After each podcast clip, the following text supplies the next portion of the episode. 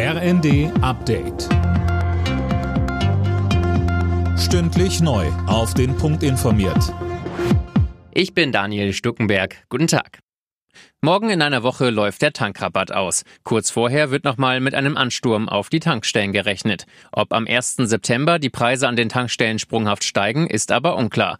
Rainer Diederichs vom N2X Wirtschaftsverband Fuels und Energie sagte uns, Das wird vom Einzelfall abhängen und äh, wird sicherlich von Tankstelle zu Tankstelle unterschiedlich sein. Auch abhängig äh, vom Verbraucherverhalten und der Nachfrage gegen Ende des Tankrabatts.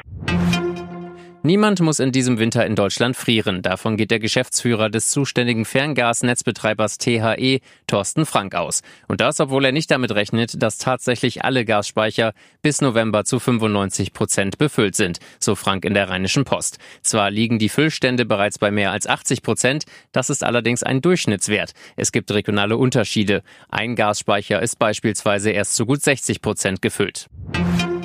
Der private Konsum wird den Konjunkturmotor in Deutschland in diesem Jahr nicht am Laufen halten. Davon gehen die Experten des IFO-Instituts aus. Sönke Röhling, Grund ist erneut die hohe Inflation. Ganz genau, nach Corona haben viele Menschen Dinge nachgeholt, auf die sie zwei Jahre verzichten mussten. Und weil schon alles teurer geworden ist, sind bei vielen Haushalten nun die Sparpolster abgeschmolzen, so IFO-Konjunkturchef Wollmershäuser. Gleichzeitig werden die Verbraucherpreise weiter kräftig steigen. Experten erwarten eine Inflationsrate von über 10 Prozent im Winter und das drückt natürlich den Konsum. Reisen, Restaurantbesuche und andere Freizeitaktivitäten spart man sich dann im wahrsten Sinne des Wortes.